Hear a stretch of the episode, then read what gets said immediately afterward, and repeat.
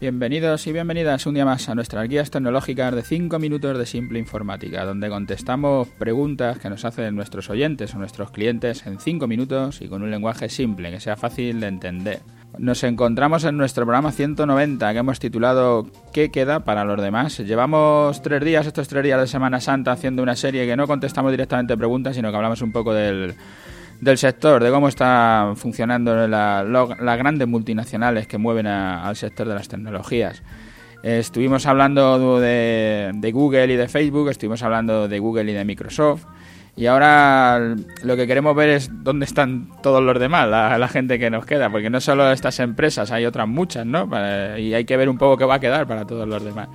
La pelea de los dos más grandes de Google y Facebook por conocer toda la información posible de los usuarios para tener la mejor publicidad no acaba solo en ellos dos. Apple lanza también su sistema operativo, su suite, que regala a sus usuarios, bueno, que regala, que, la cobra bien en los precios de sus ordenadores, pero que todos los ordenadores llevan instalados tanto el sistema operativo como la suite. el, su Excel, que le llaman Amber, o su Word, todas esas aplicaciones las lleva, las lleva Apple ya de serie en todas sus en todos sus ordenadores.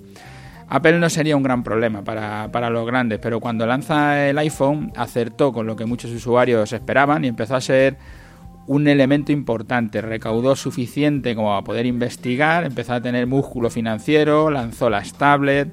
Todo esto le puso a la cabeza en sistemas operativos móviles. Pero los movimientos de Google y de otros fabricantes como Samsung empezaron a comerle terreno y en la actualidad han perdido fuelle. Y y con la muerte de su fundador, el, genio Steve Jobs, parece que la compañía no acierta con la tecla para volver a dominar en estos mercados. Os adjunto unas estadísticas de, cómo está el mercado, pero ahora ya Apple ya no es el número uno. De cualquier manera, Apple ha sido a nivel de hardware lo que Google ha sido al nivel de software. Es ha sido el más innovador y eso le ha hecho estar en la primera línea.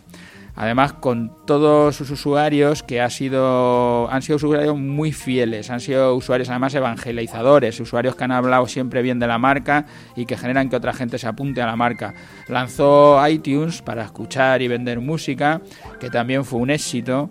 Y esa es la ventaja de tener una plataforma de, usuarios cautivos y de usuarios fieles y que se, se mantienen como ahora mismo iTunes es una de las grandes plataformas, de la que más audiencia tiene con diferencia sobre otras plataformas, sobre todo en, los podcasts, es, es brutal ¿no? La, la, dominancia que tiene iTunes sobre todas las demás.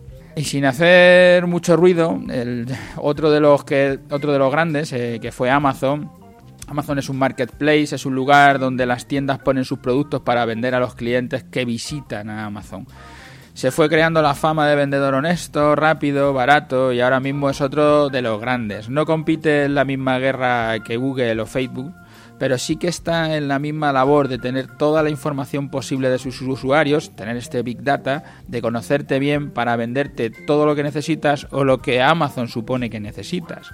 Amazon no ha estado dando beneficios, ha sido una empresa que, ha estado ahí en el, filo de la navaja, dando pérdidas, dando beneficios, hasta el 2015, que fue la primera vez que ya empezó a dar beneficios, y ahora el 2016, que en el 2016, el primer trimestre ya dieron 1.400 millones de dólares, y han empezado como Google y Microsoft a dar servicios de almacenamiento en la nube, ahora los tres compiten en esta batalla de la que, de la que ya hemos hablado y que, y que hablaremos en el próximo podcast.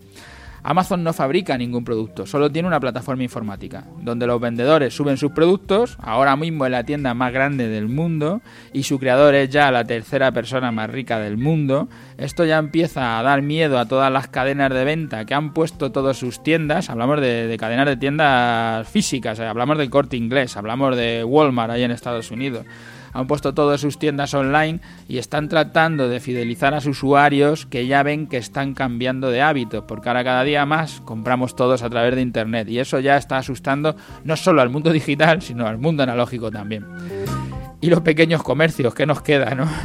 que tenemos ahí? Y sobre todo los que ni siquiera tienen web todavía, ¿cómo les afectará, no? Ya hemos visto cómo surgen nichos como los hoteles con Booking o los vuelos con Kayak o Skyscanner o el alquiler de casas entre particulares con Airbnb. No, no está todo cerrado, la, lucha entre los grandes sigue, pero van surgiendo nichos, partes del mercado libres como Lo que pasa que, claro, al final los que más dinero tienen pasa como ha pasado con WhatsApp. WhatsApp vio el nicho, entró ahí a la mensajería instantánea, se hizo grande hasta que Facebook decidió, bueno, pues mira, saco la chequera y me los quedo. Y ya está, y se acabó el problema. Ese es el gran problema con los grandes.